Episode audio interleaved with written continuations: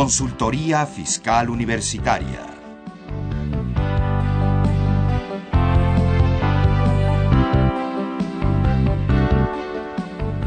Un programa de Radio UNAM y de la Secretaría de Divulgación y Fomento Editorial de la Facultad de Contaduría y Administración. Muy buenas tardes, amigos Radio Escuchas. Bienvenidos a su programa Consultoría Fiscal Universitaria.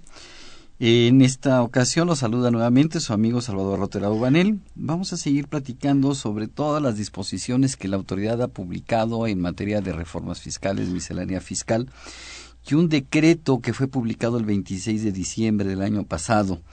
Ese, decreto compila una cantidad de, de, eh, decretos que había eh, en el pasado y que además les vuelve a dar vida. Para comentarnos respecto de este tema, tengo dos invitados, quiero presentarles en este momento a uno de ellos.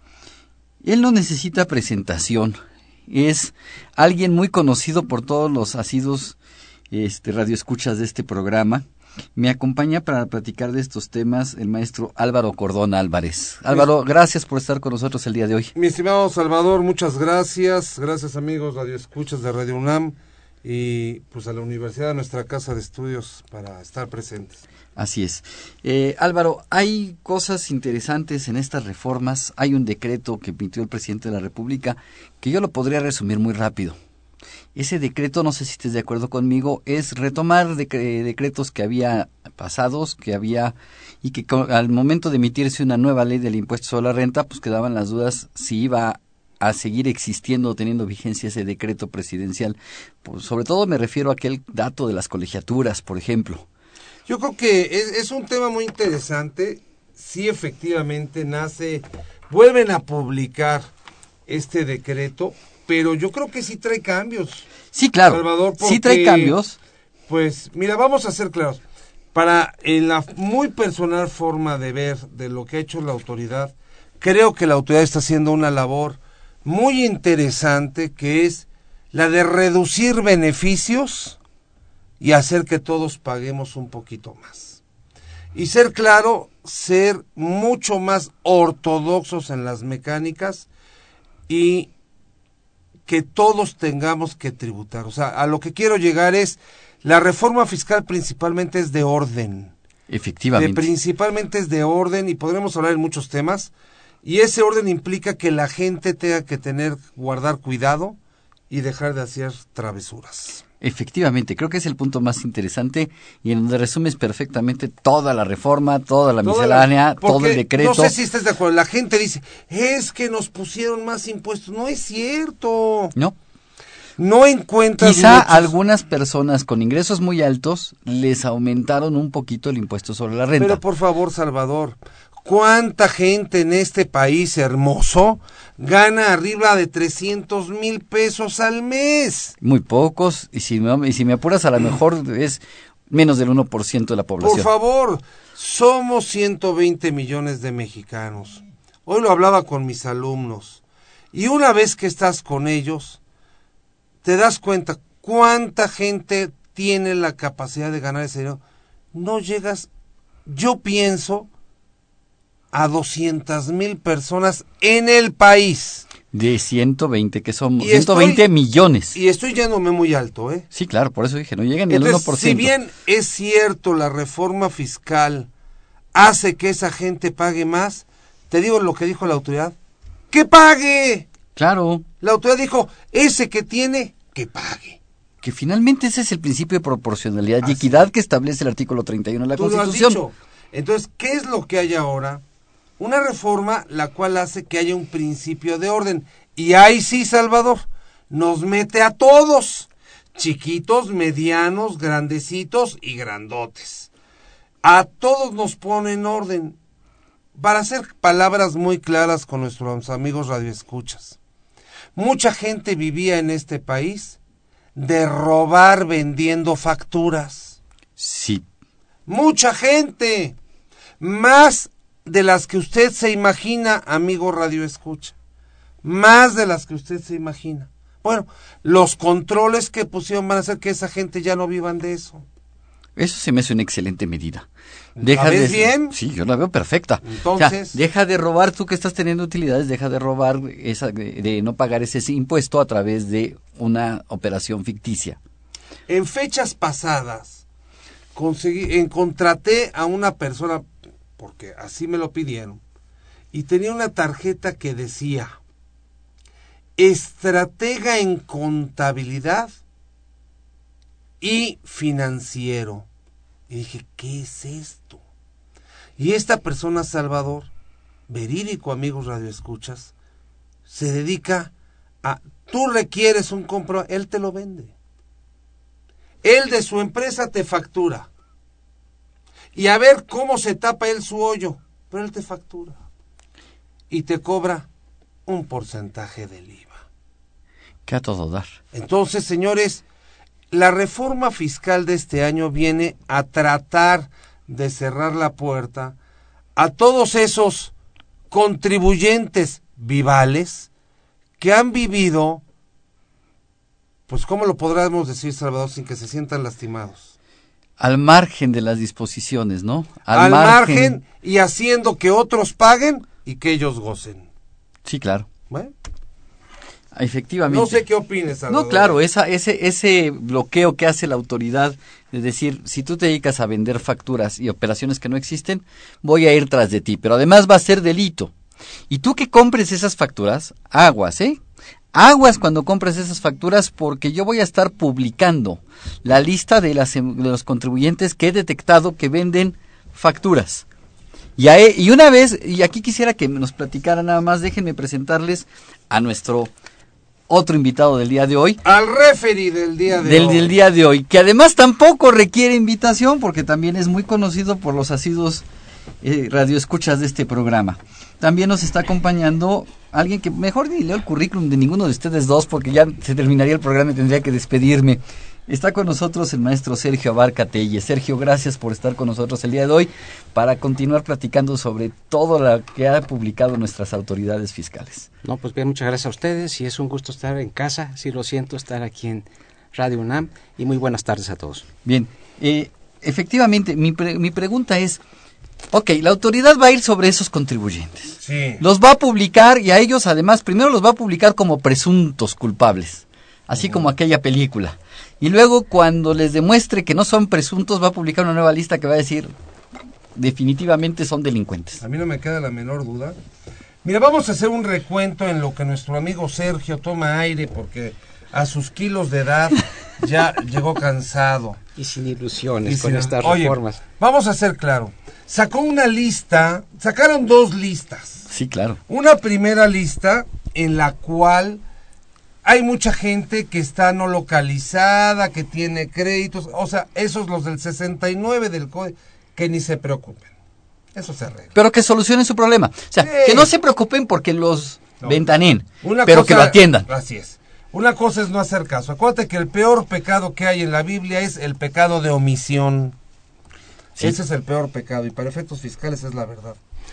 Pero yo lo que quiero decir es la segunda lista. Perdón, ahí nada más aclaro. Hay unos que están y otros que no deben de estar por error de la autoridad. Por eso, pero... Sí, claro.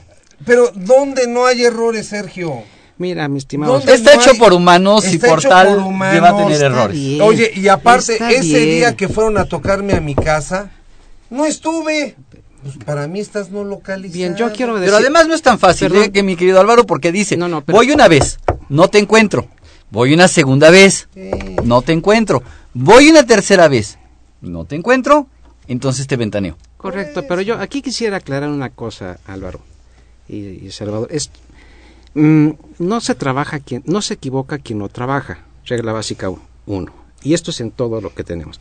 Hay algunas cosas en las que no te puedes equivocar como médico, si me equivoco, en una operación ya falleció mi paciente. Pero se puedes equivocar. No me, no me grites, Pero te puedes Dame chance lo que quiero decir. Yo lo que quiero hablar por todos los contribuyentes que cumplen, que presentan sus declaraciones, que pagaron sus créditos y que todavía me publican y que todavía yo, contribuyente cumplido en con lo que puedo tener de errores, no de mala fe, me refiero, no se equivoca que no todavía tenga que invertir yo a ir a aclarar cosas Sí. Cuando ya no tengo Me por qué gusta, una mira, la plática, y dos ¿Quién va a ser el referee? y la otra, No, a ver, tú eres el referee. y la otra, la que quiero yo decir es, si ya estoy en ese sentido, todavía voy, ok, atiéndeme rápido y facilítalo. Pero ¿por qué todavía Porque te equivocaste, Ahora, autoridad. ahora y dos, todavía aparte de eso, de que estoy cumpliendo, me llegan 20 mil requerimientos o 5 o 6 y tengo que estarlos aclarando.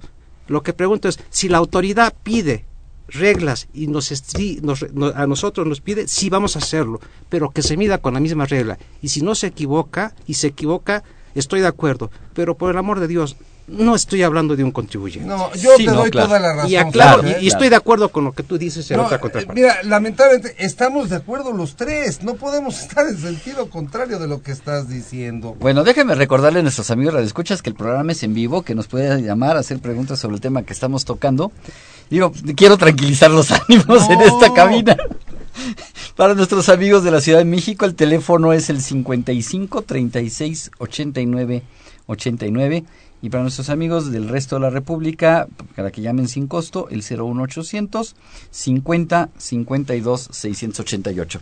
Mi querido Álvaro, Salvador, mira, yo lo que digo, creo que los tres estamos totalmente de acuerdo. totalmente de acuerdo. Pero Y en ambas posiciones, En ¿eh? No te están posiciones. contraponiendo. Pero lo único que tenemos que hacer, y que es lo que yo me canso de decir a la gente, es, de todo tenemos que buscar un culpable en la vida. Esa es regla básica. Eso es una hecha regla básica. Y- y Oye, a ver, por supuesto que el sistema que está implementando la Secretaría de Hacienda es perfectible. No hay duda. Y tiene muchas fallas. Y ese sistema va a tardar en estar bien dos, tres años. Sí, Punto. efectivamente. Oye, que el primer día que salió nos exhibieron a muchos y sacaron y está. Qué doloroso. Es cierto, no lo justifico ni nada lo nada. Pero, por favor, estamos entrando en un sistema de tecnología, de sistemas modernos. Va a haber fallas, por supuesto, en todo camino. En toda obra hay baches. Pero estoy O sea, de acuerdo, no- totalmente no de acuerdo la y totalidad coincido. del acto. Pero fíjate que Si no veamos la luz, cuál es el fondo de lo que se busca, creo que es mil por ciento más positivo que lo otro. Ok, mira, yo coincido contigo y hay un punto que tocaste que es importante y ya comentamos. Quien vende este tipo de operaciones, además el Código Fiscal de la Federación les dice, son delincuentes. Claro. Son está- delincuentes, estamos- el que la vende. Aquí claro, son dos cosas. Hace rato hablábamos de las personas que están enlistadas, que, En la están del co- 69. sí, que aparecen Sí. como con créditos no localizados. Avisados, que eso puede ser un error o algún... No, mira, lo que van a acabar, Salvador, perdóname, es quita los que son no localizados y Correcto. dales una oportunidad de aclarar tu situación. Pero de ese listado es un avisarte, oye, Oye, al contrario, aclaro, gracias, no estoy localizado, voy a voy y lo claro, claro. Y me van a decir, oye, yo ya lo hice con mucha gente, metes el escrito, dos días estás arreglado. Al tercer día estás borrado de la lista. Y la lista se va a renovar cada 15 Esto- días. bien, ahora, ya. Bueno, buen sistema. Pero tiene razón. No, lo exhibiste. Pero hay otros que deben impuestos, perdieron un juicio No tengo la mendo- o no tengo la no lo garantizaron. ¿Sabes qué? El problema, seamos honestos, a nadie nos gusta que nos exhiban. Si Salvador, Sergio o tu servidor nos fuimos de fiesta el fin de semana y sacan fotos de la fiesta, pues no nos gusta que nos exhiban. Bueno, depende con quién andes. Por eso, con quien sea, porque tu esposa no lo va a aceptar. Ah, yo pensaba que era entre nosotros. No, con Chava, por favor. Eso, no. es, eso es a lo que quiero llegar. Nos están, el sistema exhibió. Sí. Y el sistema exhibir es un tema muy difícil de controlar, ¿eh? Por eso las redes sociales son peligrosas, porque exhiben. Sí, claro. No, y- y- Ah, bueno. pero son cosas difi- diferentes. Ah, bueno. Digo, porque ahí puede cualquiera decir cualquier cosa y no hay nada que pase. Estamos Ah, ¿no? hablando de cosas La distintas. gente lo cree. También lo que publicó el SAT puede, decir cualquier cosa, te vas a la defensa y les vas a Y ganar. va a ser lo mismo, fíjate, si la red te lo cree, si te lo publica el SAT, que es un organismo, Ah, ¡ojo! ¿Lo crees más? Entonces, lo que nos dolió fue que nos exhibieran. No, yo, yo quiero... Yo quiero- creo que en ese aspecto mi posición muy profesional, no personal, aclaro, profesional, Yo profe- no personal. Estamos... Profesional, aplaudo los hechos. Sí. Personal, a lo mejor faltó un poco de diplomacia. De me, diplomacia, me sí. siento, o yo, decir que me siento en casa, que estamos en Radio Una, es que estamos en dos posiciones en contra. Y no quiere decir que estemos chocando. Ah, claro, por supuesto. Ah, claro.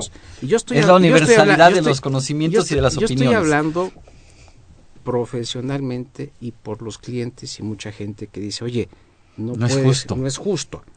Esa es la parte que quiero llegar. Y la otra, a, lo que quiero yo concluir y que te dicen, todo está muy bien.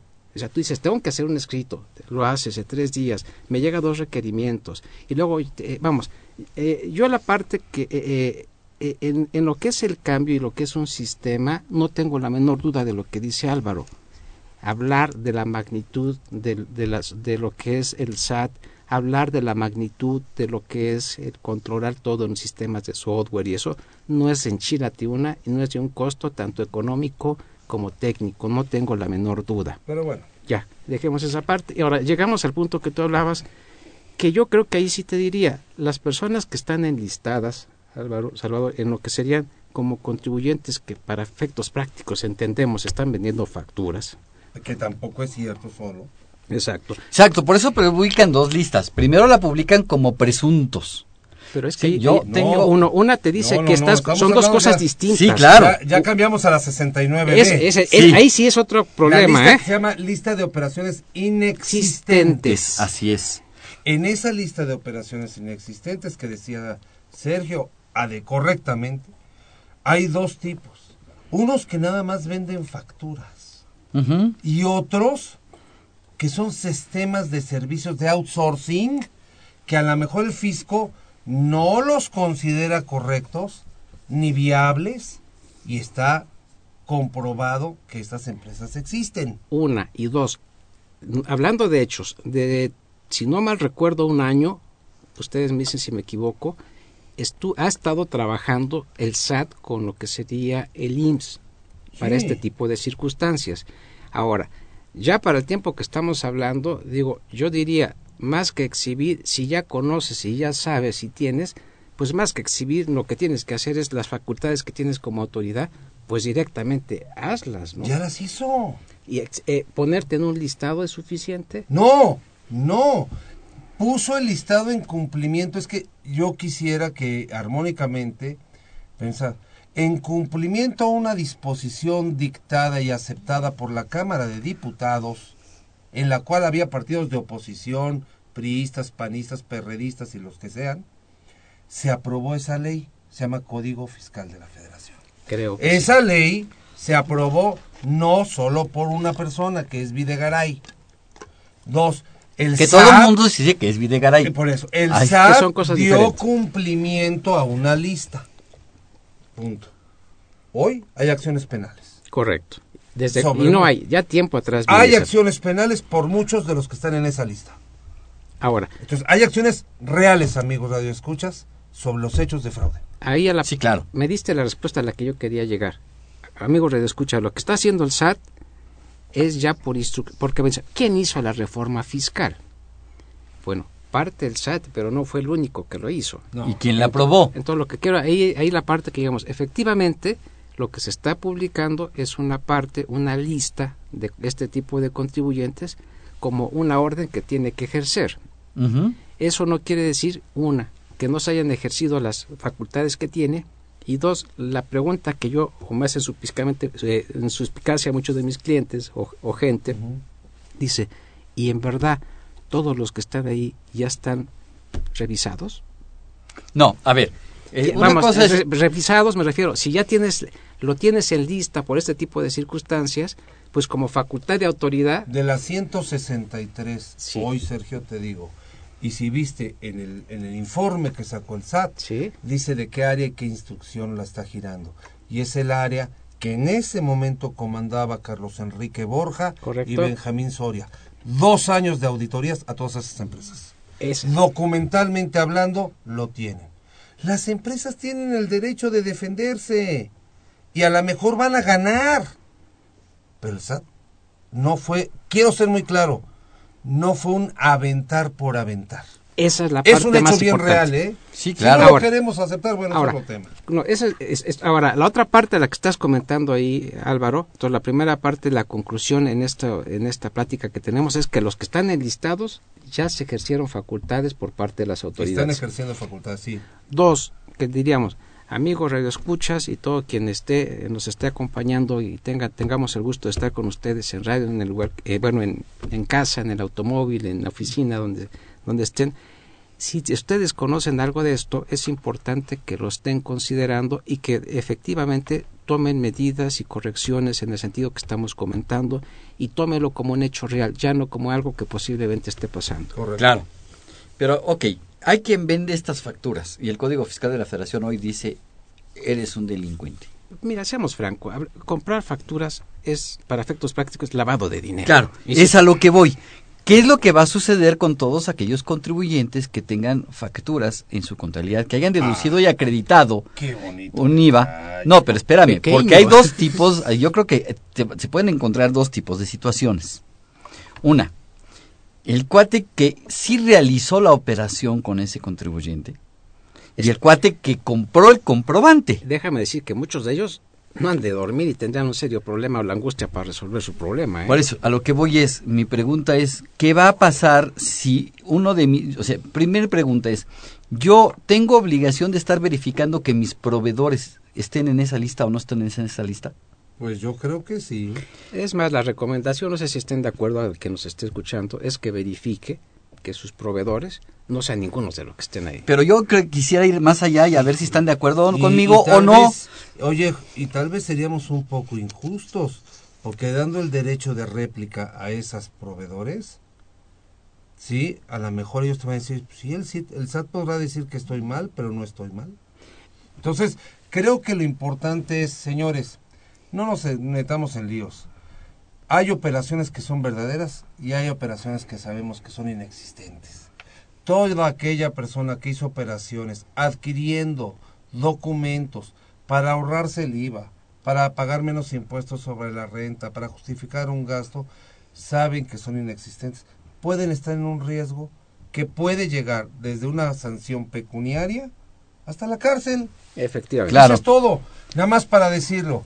En la lista salieron 163 empresas. Sí, 163. Son 11.600 empresas a las que esas 163 Perdón, ¿podrías repetir? Facturaron 11.600 empresas a las cuales esas 163 compañías facturaron. Pero fíjate que por ahí, por ejemplo, hay despachos de contadores incluidos en esa lista. Sí, no hay duda. ¿Sí? ¿Sí? sí, O sea, ojo. Entonces, mi problema, mi pregunta es, oye, Sergio, fíjate que yo por hacerles del destino, no voy a dar nombres, pero pues fíjate que sí le compré, sí le contraté servicios a uno de los contribuyentes que está en esta lista. Yo no sabía que él vendía facturas. Simple y sencillamente esta empresa no sé si el 100% de sus operaciones fueron vendidas o algunas eran reales y el resto eran vendidas. Pero yo puedo, yo, yo, yo sí le contraté el servicio, yo sí le compré la mercancía. ¿Qué hago? No, tienes, no tienes problema. No tienes problema. Claro. Digo, eh, vas a decir, no tienes problema. Digo, no tienes problema, la partida es deducible, tu operación existe. Pero tengo que hacer algo. Eh, yo creo que lo que pudiera, eh, dice, bueno, ¿qué podría pasar? Que pues, si vas por ahí, posiblemente tuvieras alguna revisión o una aclaración por parte de SAT posteriormente respecto a esta operación. Entonces yo tendría... Dos, perdón, esa sería una contingencia. Tengo que hacer algo, pues digo, eh, asumo que hubo cierto control. Pagaste con cheque nominativo, o sea, cumpliste con todos los lineamientos y Pero fíjate que aunque hubiera yo pagado con cheque nominativo. O sea, que cumpliste con requisitos. Si Tengo el comprobante que reúne requisitos fiscales y le pagué con transferencia o con cheque nominativo para bono cuenta del beneficiario pero no recibí el servicio o si lo recibí. Yo quisiera irme primero por el que sí recibió el servicio. No tienes problema, tienes evidencia del servicio que te dieron. Entonces necesito contar con evidencia de que existió el servicio o que la mercancía me la entregó y que la mercancía existió. Ese es el trasfondo. Que, que, exista la evidencia. No, bueno, es que sí, porque a mí, a mí yo, yo, yo lo vi. Digo, tienes que tener la evidencia. Los hechos reales, o sea, perdónenme, no nos, no nos confundamos lo que es verdad no se cuestiona. Claro. O sea, si es una operación verdadera, demuestras mil formas. Documentos, papeles escritos. No te cuesta trabajo. no te cuesta trabajo. Correos. Pagué, aquí está. O sea, si yo hago una operación con el maestro Sergio Abarca, me es muy fácil identificarlo todo. Cuando tú haces una operación con una empresa de este tipo, que no haya sido verdadera, porque pudiste haber hecho verdaderas, pues el problema va a ser ese, ¿cómo lo identificas y lo demuestras? Así de sencillo, Salvador. Pero si no me recuerdo- por su nombre. Ahora, la operación fue inexistente. ¿Qué tengo que hacer? Yo lo que le compré a este cliente, a este proveedor, pues la neta, la neta es un papel. Le compré la factura. ¿Qué hago? Pregunta, ¿crees que suceda eso en México? Me platicaron que en otros países se sucede. y Entonces yo creo que la autoridad ¿Tú cómo para evitarlo lo, Mi Salvador, sí, mi estimado Sergio. ya a nuestra edad ya Entonces, este, Sí, sí. a ver, Álvaro. No, ¿Estamos de acuerdo? Sí, eh, y una parte importante aquí es, si llegas al punto de que efectivamente jugaste con este tipo de alternativa, yo debo de entender que sabías muy bien los riesgos que te estabas tú jugando desde el principio. Si no fue así por una mala asesoría, pero bueno, yo creo que sabes que Salvador no has dado los números de teléfono para que ¿Qué te llamen. parece si hacemos un receso y regresamos con ese después de ese receso dando los números nuevamente a nuestros amigos radioescuchas para que se comuniquen y nos hagan preguntas? Vamos a una, una breve pausa y continuamos.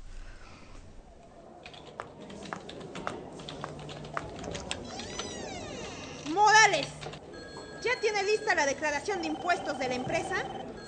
No, pero... Ah, y le recuerdo que ya debió haber hecho la declaración anual del ISR y el IETU. ¿Los tiene? Sí, pero es que yo... Oiga, y quiero la lista para ahorita de la prelación de acreditamiento del ISR por dividendos en mi escritorio. Sí, ya sé, pero es que yo... ¡Que alguien me ayude! Artículos. Asesoría jurídica, laboral y contable. Noticias fiscales. Opiniones de especialistas.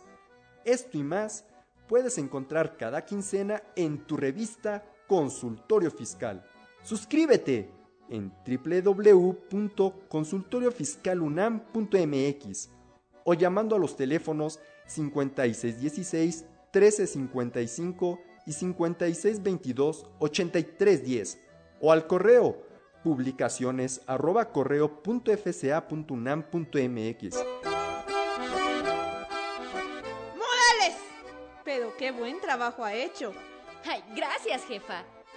Consultorio fiscal. Por mucho la primera, por mucho la mejor.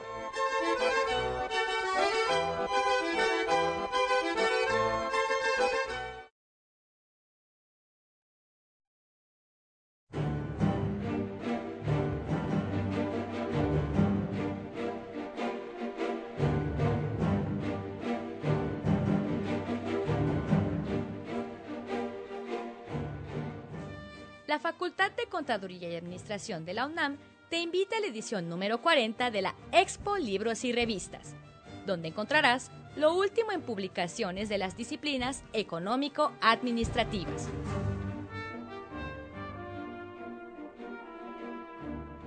Habrá presentaciones de libros y actividades culturales.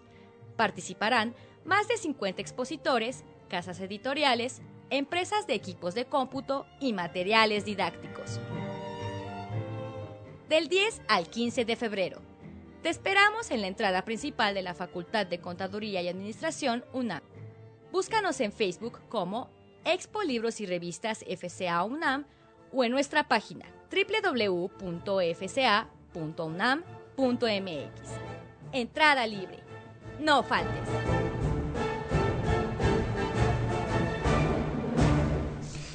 Bien, amigos radioescuchas, quisiera yo invitarlos a que adquieran la revista Consultorio Fiscal en su número 586. Ahora Perdón, ¿qué revista decías? La única que hay en Fiscal, ¿o hay otra? Álvaro, si quieres estar bien informado, ¿qué revista necesitas comprar, adquirir? Mire, solo tenemos una consultorio fiscal y ha sido ya por cuántos años, Salvador. Desde el 86. 86. 87. Vamos, sí, vamos, vamos ya cerca de los 30 años de la revista. Y, y en esta ocasión, dos excelentes artículos hechos por un estimadísimo amigo, eh, maestro Sergio Santinelli Grajales, Le mandamos un saludo. Amigo Así y es. compañero de la Universidad de ambos. Así es. Reformas fiscales integradas, que el trabajo que hizo, mi, mi respeto, o sea, Estuvo integrar muy las reformas, muy buen trabajo. Y la Ley de Ingresos y Código Fiscal del Distrito Federal. Los invitamos a adquirir la suscripción y ejemplares sueltos de esta revista. Eh, para ello los invitamos a que escriban al correo publicaciones arroba fca.unam.mx o bien llamar a los teléfonos 5616 1355 o 5616 77 55. También quisiera, eh, la Facultad de Contaduría y Administración invita a su programa de televisión fiscal.com en su horario de costumbre todos los jueves de 9 a 10 de la mañana a través de los canales 13 y 16 de la cadena EduSat, así como el sitio de internet mirador.coed.unam.mx o bien retransmisiones en mirador.coed.unam.mx y en videoteca.fca.unam.mx diagonal videoteca diagonal index.php. Este jueves pues, continuamos con el tema de reformas fiscales y resolución miscelánea. Nuestros invitados van a ser los maestros Sergio Abarca Telles y el maestro Álvaro Cordón Álvarez aquí presentes bajo la conducción de un servidor. Y a nuestros amigos radioescuchas de este programa y televidentes del programa fiscal.com les tengo una excelente noticia. El programa de fiscal.com estuvo transmitiéndose temporalmente por los canales 13 y 16 de, la cadena EduSat y a través de la página de internet mirador.coed.unam.mx. Pero a partir del próximo 22 de febrero estaremos transmitiendo a través de TV UNAM los sábados de 9 a 10 de la mañana en el canal 255 de Sky, 411 de Cablevisión y en televisión abierta o por canal digital en el 30.2 vía internet, también por http dos puntos doble diagonal www.tvunam.unam.mx. Oye, esa es muy buena noticia. Excelente noticia. Y además, vía satélite en toda la República con sistemas de televisión por cable y DTH. es excelente noticia. Regresamos a lo que, a lo que es, y además yo creo que uno de los mejores canales. No tengo la menor duda pero esta es buena noticia, no sé qué pides tú, Álvaro. Es eh, de gusto escucharlo, ya que es, mucho tiempo, de veras. Así es, tenemos un comentario, mi no, al contrario, a la profesora de Historia Isabel Elizondo de Atizapán, le agradezco de antemano su servidor Álvaro Cordón, sus finos comentarios. Estoy totalmente de acuerdo con usted en todo. Y al final, pues podremos discernir en algunos puntos pero le agradezco sus comentarios y téngalo por seguro que los tomaremos muy en cuenta. Para eso es Radio UNAM. Así es, diversidad de ideas, diversidad de conocimientos que confluyen en el mismo punto. Esa es la pero yo creo que lo que estamos tratando de hacer es un criterio para real, lo, o lo más objetivo que pensamos tenemos que, decirlo. Tenemos que confrontar las ideas. No hay duda. Porque si, si opinamos nada más, todos ellos tienen la culpa, estamos mal. Pero también si todos decimos que todos ellos tienen la razón, también está mal. hay que poner, hay que, poner las cosas y en su justo medio. Eso es todo. Así es, Ángel Moreno de Milpa Alta, este, Hacienda solo quiere que se le haga todo el trabajo de revisión por parte de los contribuyentes. ¿Qué opinan al respecto de este comentario? Perdóname. Dice que eh, Hacienda quiere que todo el trabajo lo hagan los contribuyentes este, para la revisión y que ya nada más llegar ellos a decir. Mira, este". yo creo que tal vez lo esté diciendo en, un sentido y como experiencia personal en profesional no de en un tiempo sino de algunos años eh, cuando estamos hablando de lo que sería si se refiere a todo lo que son las visitas domiciliarias eh, el problema que sí es una queja en términos generales y a mí me costan bastantes es que llega normalmente el agente del SAT o los auditores levantan la orden, van una, dos, tres veces, llegan al final y piden mucha información y quieren que todo se les dé este el, peladito y a su boca. Lo más sencillo no quieren hacer ningún tipo de trabajo vamos en particular punto de vista no hacen una auditoría hacen una revisión exclusivamente de bancos en términos generales, reitero, tómense en ese punto y la experiencia no creo que sí que personal y lo que he visto no que sea lo único que existe y que puntos que no, lo, no los este, que estén muy claros de momento te los observan y hay problemas de este tipo. Y en este sentido sí, yo creo que hay una cierta, tiene razón, sí hay cierto este cierta eh, molestia. Hay más carga administrativa para los contribuyentes. No tengo la menor duda, no tengo la menor duda. Hay contribuyentes que te dicen, bueno, o vendo o me pongo a hacer esto. Y la respuesta es, pues contrata a alguien que te lo haga para que tú vendas. Sí. ¿Sabes qué, Salvador? También hay un tema, vuelvo al comentario, ¿no? Nos duele que a veces nos lo digan, pero la autoridad lo ha, ya lo ha externado muchas veces. Dice, voy a las empresas y sé perfectamente que todo cuadra. Tienes todos los comprobantes, tienes todas las... Todo te cuadra porque ya aprendiste a manejarlo. Por eso te revisan bancos. Y cuando van y te revisan bancos es donde explotan las Claro, y, no, y, también las personas físicas, ¿eh? Ahí es donde no de, estos depósitos de dónde vienen. ¿por qué están en la chequera? Y entonces la gente, ah, bueno, es que ese depósito me lo dio mi marido. Híjole. Entonces lo debiste haber declarado. Entonces, Como una donación. Sí, Yo estaba exento. Bueno, no tengo duda. Pero nada más era informarlo, o corrijo, no declarado, haberlo informado. Tengo dos preguntas más. Ahí nada más, Salvador, última, discúlpame. Yo, eh, la parte que está comentando Álvaro no tengo la menor duda. Estoy de acuerdo. Lo que quiero decir es que en términos generales, o la queja no es tanto eso, sino que llegas, tiene tanto periodo para hacer una revisión, llegan los últimos días, te lo piden un día para otro, dos o tres días, o se sientan a checarlo y eh, dos o tres, vamos, no haces un trabajo profesional a lo que yo me refiero. Y ahí quiero concluir. Y, y son posiciones Mira, así. vamos a tener un programa más adelante en la programación que ya tenemos armado, seguimos. que vamos a hablar de discrepancia fiscal. Me parece. Y ese es un punto importantísimo para Yo las creo que personas lo que ha físicas. dicho Sergio es muy importante, nada más que hay una cosa. Así como ese, cientos de personas van a decir, gracias a Dios no revisan todo. Sí, claro. Híjole. Hay unos a los que les perjudica. Y hay otros a los que hay le otros que benefician. dicen, gracias Fíjate, Dios. este, Ah, Patricia no. Reyes de Catepec, ama de casa, dice, pregunta que si hay prórroga para la presentación o expedición de recibos de sueldos con certificado para una empresa. La respuesta es sí y no, porque no es tanto una prórroga. Lo único que están diciendo es, presente el aviso de opción en la página de que eh, el Código Fiscal de la Federación dice que tienes que emitir los comprobantes en el momento del pago. No, no mañana para los de hoy, no hoy para los de mañana, en el momento.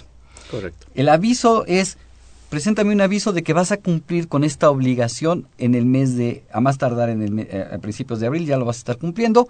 Lo único que va a pasar no es que enero, febrero y marzo vayas a poder expedir recibos que no sean CFDI, sino que en un momento dado podrás expedir todos los de enero, febrero y marzo antes de que entre en vigor o se termine ese aviso y de ahí en adelante tendrás que emitirlos en el momento. No sé si estén de acuerdo conmigo. Es un plazo, vamos, un, espacio que están dando, Están dando un espacio para... Para que aprendas a hacerlo, para que aprendas a hacerlo. Eso Y es- sabes qué, el espacio hoy que se ve de tres meses, enero, febrero, marzo, la realidad es que va a llevar más tiempo, porque hoy los FDIs los emites bajo la firma del patrón. Sí, La búsqueda de futuro es que cada trabajador emita sus FDI. sí, claro. Para allá vamos. Hacia eso vamos. Sí, claro. E Isidro Félix de Villahermosa, Tabasco, es auxiliar contable. Dice que él era repeco, pero que además tenía ingresos por sueldos y salarios. Es que quiere saber si puede estar en el régimen de incorporación, porque se ha comentado que saldrá una resolución que dará, donde dará esa facilidad. Es que en principio, como está redactado, creo que se entienden dos cosas ahí, ¿no? No puedo, en principio, si lo aplico estrictamente, no puedo tener ingresos de ningún otro capítulo. No sé qué ustedes opinen. Totalmente de acuerdo y estoy en contra. Sí, claro, porque Así sueldos dice- no tiene nada que ver la con... disposición dice, tendrán únicamente ingresos por este por actividad. Oye, ¿y si tengo un local comercial que rento? Entonces, ¿qué? ¿Ya Tengo dos hacer? locales, uno lo ocupo para mi actividad de, re- de- que era repeco y el otro lo rentaba. Ya no puedes. Yo creo que va- debe salir algo, ¿eh? Sí, Pero la regla como está marcada en la disposición de ley dice ingresos únicamente. única quiere decir que ni sueldos, ni sueldos, ni intereses. Oye, tengo una cuentita de ahorros que me dan, pues, hay tres pesitos de interés. Pues tampoco. Por eso, yo no, no lo veo, creo que esperemos una segunda resolución, porque en la primera no salió. No, la primera no salió. En la primera no salió. Hay por ahí ya un proyecto y tampoco en el proyecto lo he visto que aparezca. Entonces, hay que esperar a ver qué la autoridad nos dice al respecto. Pero bueno, regresemos con la discusión que traíamos. Me, me interesa mucho. A ver, si yo eh, tengo en mi contabilidad pagos a estos tipos de proveedores que están en esta lista, ojo, o listas futuras, ¿eh? Mi problema va a ser, no sé si estén de acuerdo conmigo, que probablemente por ahí del 2016 aparezca en la lista un proveedor al que yo le compré en enero del 14. Claro. Y entonces necesito todos mis proveedores del 14, del 15 y de lo que llevamos del 16, suponiendo que ahorita estuviéramos en el 16, para revisar si no alguno de los proveedores que en alguna ocasión les compré aparecen ahí. ¿Sí? ¿Sí? Y entonces, si aparece ahí en el 16 o en el 17 un proveedor que le compré en el 14, tengo que, ahora sí que hacer un acto de conciencia y decir si fue real o no fue real. Si fue real, necesito tener a la mano todos los elementos para demostrarle a la autoridad cuando venga a decirme esa factura no es deducible, decirle aquí está, sí fue deducible. O ustedes me aconsejarían que en lugar de esperar a que venga la autoridad, agarre yo todas las pruebas y vaya con la autoridad y le diga, espérame, está bien que lo hayas publicado, pero mi operación fue real. No sé qué opina. No, degüer a la autoridad me parece un trabajo innecesario y no tiene caso lo que estamos comentando. ¿Y para qué vienes a aclararme si, si yo ni te, ni te he llamado? No, pero sí dijiste nada? que uno de mis proveedores era... Bueno, pero te están diciendo al proveedor, no a ti. Exacto. Son cosas completamente diferentes. Y entonces podría venir la autoridad a decirme, oye, a ver, aclárame esta operación. Eso sí, pudi- sí pudiera ser y creo que en muchos casos va a, Va a ser- suceder. va a suceder. Yo creo que la autoridad, mira, regresamos al tema y aclaro, no estoy vendido, si soy totalmente al revés. Lo que pasa es que estamos despertando a un mundo de tecnología, un mundo en el cual no lo creíamos que fuera a ser. Y ya está aquí. Perdónenme con todo el respeto, la gente no cree lo que está pasando y cree que estamos diciendo, o sea, el decir la verdad es un cambio muy fuerte. Hoy por hoy, cuando tú emitas una factura electrónica, inmediatamente queda registrada en tres partes. La primera es en tu persona, la segunda es en el SAT e inmediatamente le aparece en la página del contribuyente al que le A ver, ¿qué estás diciendo? Espérame, espérame. Entonces, ¿Qué estás diciendo? El Porque- mundo ya está o sea, tecnificado. si a mí me emiten un CFDI, yo puedo voltear a la- a- a- con el SAT y decirle, oye, este CFI, eh, ¿lo tienes? ¿Me lo expidieron? Sí, claro. ¿Puedo consultar todos los CFDIs que me han expedido? Todos, Todos, todos.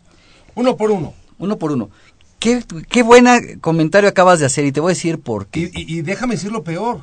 Repito una vez más, al momento que yo lo emita aquí en mi computadora, yo lo emito. Tú, Salvador, eres el SAT, tú lo recibes. Y le facturé a Sergio. En su computadora le aparece inmediatamente mi factura. De inmediato. De inmediato. Eso se llama, O sea, yo- eso se llama el RIF. Es una tecnología que no hemos visto. Señores, al momento que la hago la tiene el otro. Por eso el fisco dice, si no es por este mecanismo, ya no valen. Pero fíjate, Ay, papá. Fíjate que hay un punto que es sí bien importante y me voy a salir de lo que estábamos tocando para redondearlo. Me han platicado que en algún país los contribuyentes van y piden factura de todo. Sí. De todo, de los condones, de la ropa ser. interior, de todo. Pero lo piden a nombre de la empresa. Y entonces se lo daban al contador y el contador decía, ¿cómo voy a contabilizar esto? Y las tiraba. Y no las contabilizaba. Pero por ahí la ley del impuesto sobre la renta me dice, todas aquellas erogaciones que hayas realizado y que no estén contabilizadas, es dividendo para el accionista. ¿Cómo ves? Entonces, que no re- están pregunto, contabilizadas. que no Es estén registradas. dice- y te recuerdo. Son cosas el- diferentes. Y el Código Fiscal de la Federación establece desde hace muchos años compra no registrada, ingreso Emitido. Eso no es nuevo. lo No, eso no es nuevo. Y lo que, que es lo mismo que estamos Y la comentando. gente decía, es que no es compra, es gasto. Ay, Ay. esas ya son de abogadito. No, pero además, pero además, entonces Con todo aquí... respeto a Sergio, ¿eh? Yo no soy abogado. Ya ¿eh? lo sé. Por favor, ¿eh? No, pero aquí entonces entro al punto que me interesa. Queridos amigos contribuyentes, queridos amigos contadores, lléganle a sus clientes contribuyentes. Ojo, pide factura de todo, sí. Pero aguas. Lo que pretendas meter en tu negocio como deducible tiene que ser estrictamente indispensable para la operación del negocio. Si pides comprobantes que no son estrictamente indispensables, el contador los debe registrar como un gasto no deducible. Y ese gasto no deducible que beneficia a un socio accionista Puede ser dividendo. Ahí está. Otra Pero- vez. Pero Entonces, de todas ser maneras- beneficiar al accionista. Sí, claro. Pero de todas maneras, Juan te llama si por alguna de las dos me vas a pegar. Así está a la disposición. No, me queda claro. Entonces, ¿qué es lo que tengo que hacer, queridos amigos radioescuchas, contribuyentes? Queridos amigos contadores que sus clientes no nos están escuchando, díganselo. Lo que no es del negocio, no pidas comprobante a nombre del negocio, pide comprobante a nombre tuyo. Sal- perdón, aquí, una parte ahorita que escucho, me estoy de acuerdo, así está a la disposición. Y déjenme les platico, y no sé si esté- estés de acuerdo. Hablando de Con mi contraposición. amigo contador Sergio Abarca, sí. Con el que ya trabaja con abogados, no. Bueno, ok. no entendí el comentario, pero bueno, vaya, a la parte que voy. Fíjate, Salvador, eh, hablamos de que la autoridad, afortunadamente, y tiene que hacerlo, el- la forma en que va caminando, est- estamos de acuerdo, tiene que hacer así.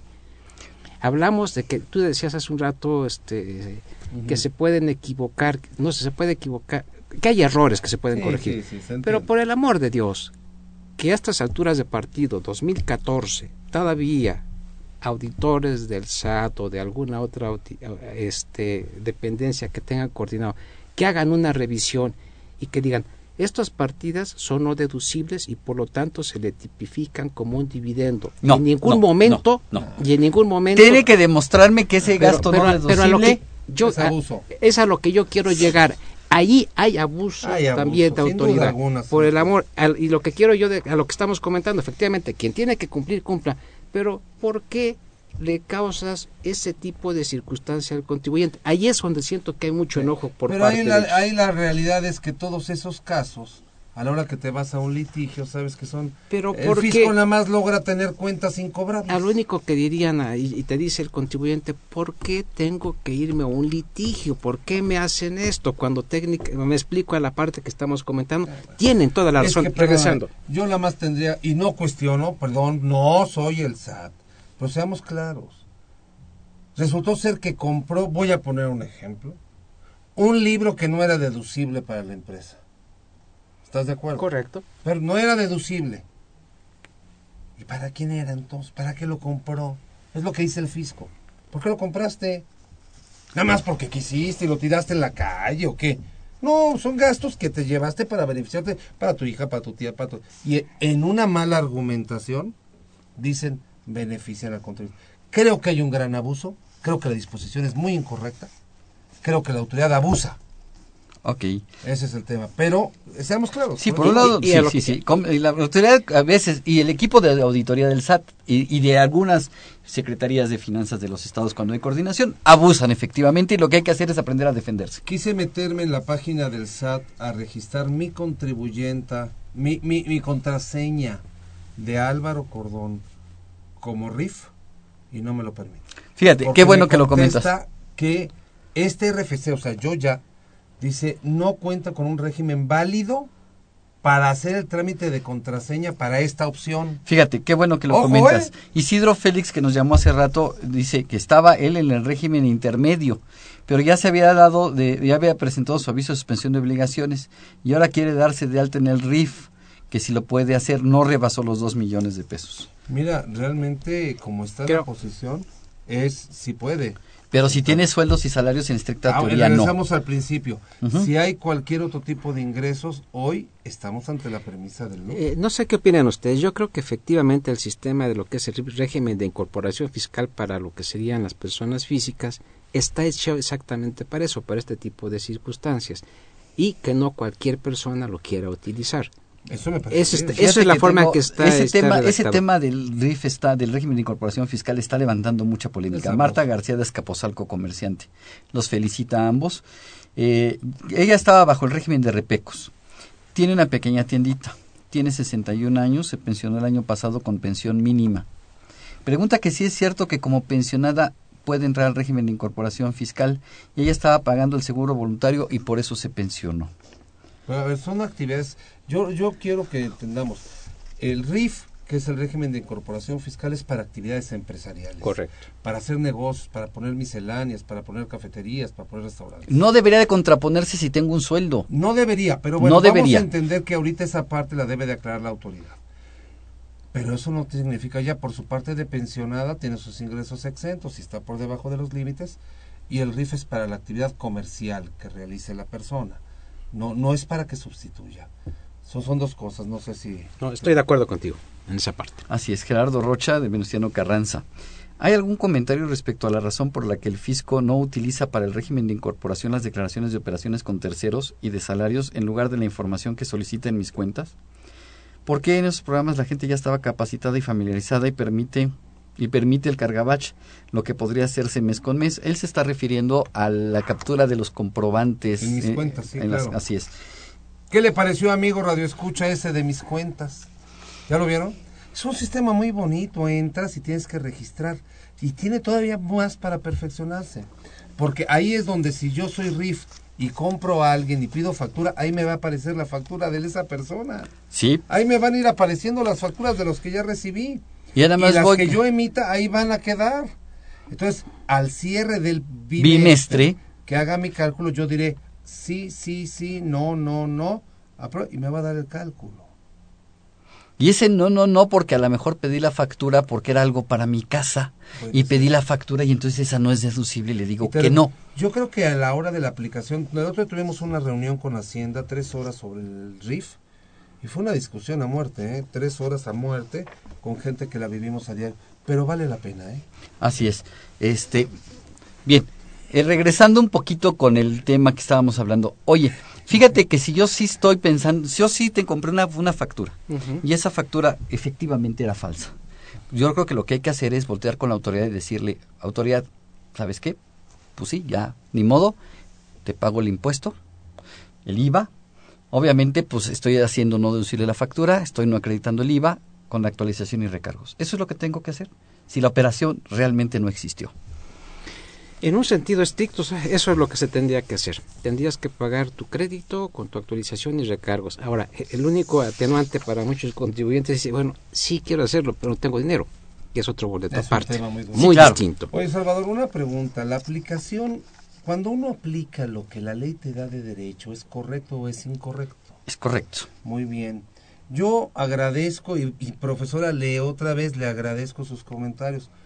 Yo pregunto a esta mesa, hay mucha gente en la sociedad que quiere que se publique las condonaciones y todo eso. ¿A quién le han condonado impuestos y ¿A por qué le se los han condonado? Hay mucha gente que pide eso. Tienen el derecho de pedirlo. Está la ley La de- pregunta es.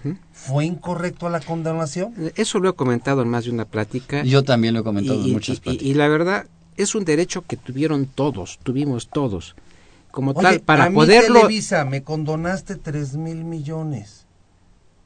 Pues es problema del SAT, ¿por qué se los condonaste? No, no, no pero no problema. es que sea. No, no es problema, porque eh, así como estamos hablando hace un momento que estaba en el código Claro. establecido, así como estamos hablando que hay una disposición, vamos, así como el fisco y tiene y la gente tiene y estamos de acuerdo con ello y estamos hablando que hay algunas cuestiones que hay es un abuso, hay disposiciones que están en ley.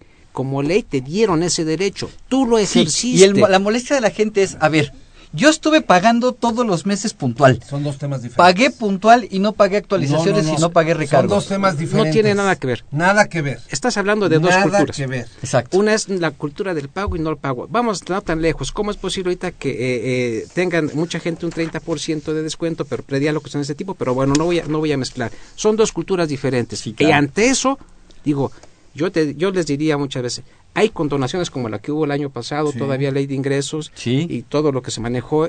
Para mí, De hecho, ahorita viene en la página no encuentro la- el, forma, el Bien, fundamento, que pero en la llegar- página SAT aparece. Salvador, Salvador, van más de cinco condonaciones que se dan en la historia. Correcto. Sexenio tras sexenio. Sexenio tras cuando sexenio, ¿qué nos empezó, extraña? digo, eh, vamos a lo que quiero comentar, ya ejerciste un derecho y a lo que hablamos, es, si hablas, dijiste Televisa una cantidad muy alta, hablar de una, una contribuyente donde su, con- su condonación fue de cinco mil pesos y, y sus ingresos son pocos, para mí es la misma proporción y la misma razonabilidad. Claro. No estamos hablando de Lo que pasa es que, y, y repito, profesora, gracias, y no, no, no, de ninguna manera piense que hay cobardía. Se lo digo, yo no estoy de acuerdo en esa posición de que se exhiba, pero es una opinión.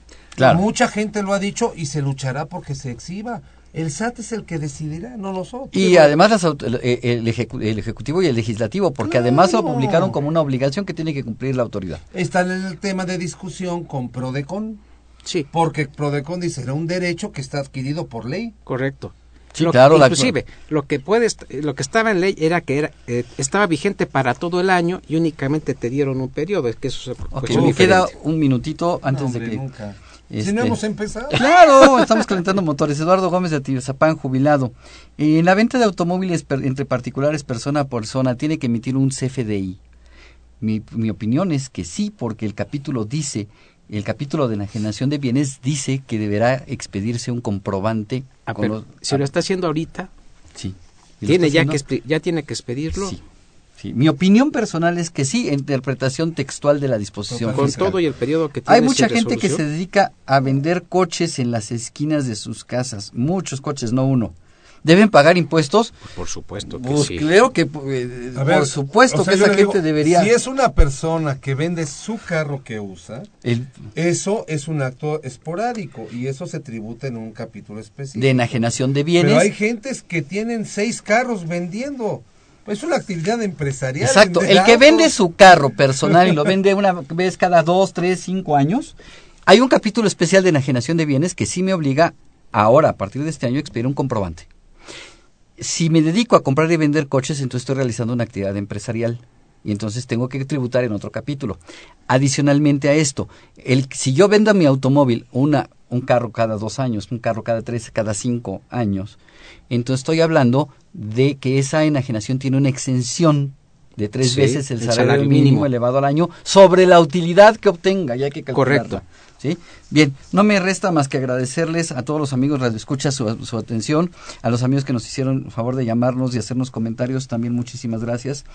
Eh, los invitamos a nuestro próximo programa eh, la declaración la semana que entra con declaraciones informativas de sueldos y salarios. Muchísimas gracias, mi querido Sergio, por estar con nosotros. Muchas gracias, muy buenas tardes y mando un saludo a Isabel Tess Girón, mi mamá, un fuerte abrazo y un beso. Oye, un abrazo, por favor. Eh, maestro Álvaro Cordón, muchísimas gracias por acompañarnos el día de hoy. Sergio, amigo, como siempre. Se despide su servidor y amigo Salvador Rotero Banel. Esta fue una producción de Radio UNAM. En los controles técnicos estuvo Socorro Montes. En la producción por parte de la Secretaría de Divulgación y Fomento Editorial de la Facultad de Control y Administración, Ever Méndez y Alma Villegas. En las líneas telefónicas, Alma Villegas. La Facultad de Control y Administración agradece a los conductores e invitados de este programa quienes participan en forma honoraria. La opinión expresada por ellos durante la transmisión del mismo refleja únicamente su postura personal y no precisamente la de la institución. Muchísimas gracias, buen provecho y nos escuchamos la semana que entra.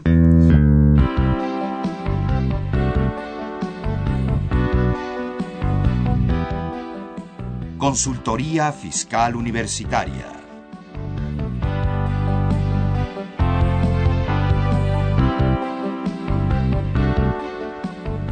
Un programa de Radio UNAM y de la Secretaría de Divulgación y Fomento Editorial de la Facultad de Contaduría y Administración.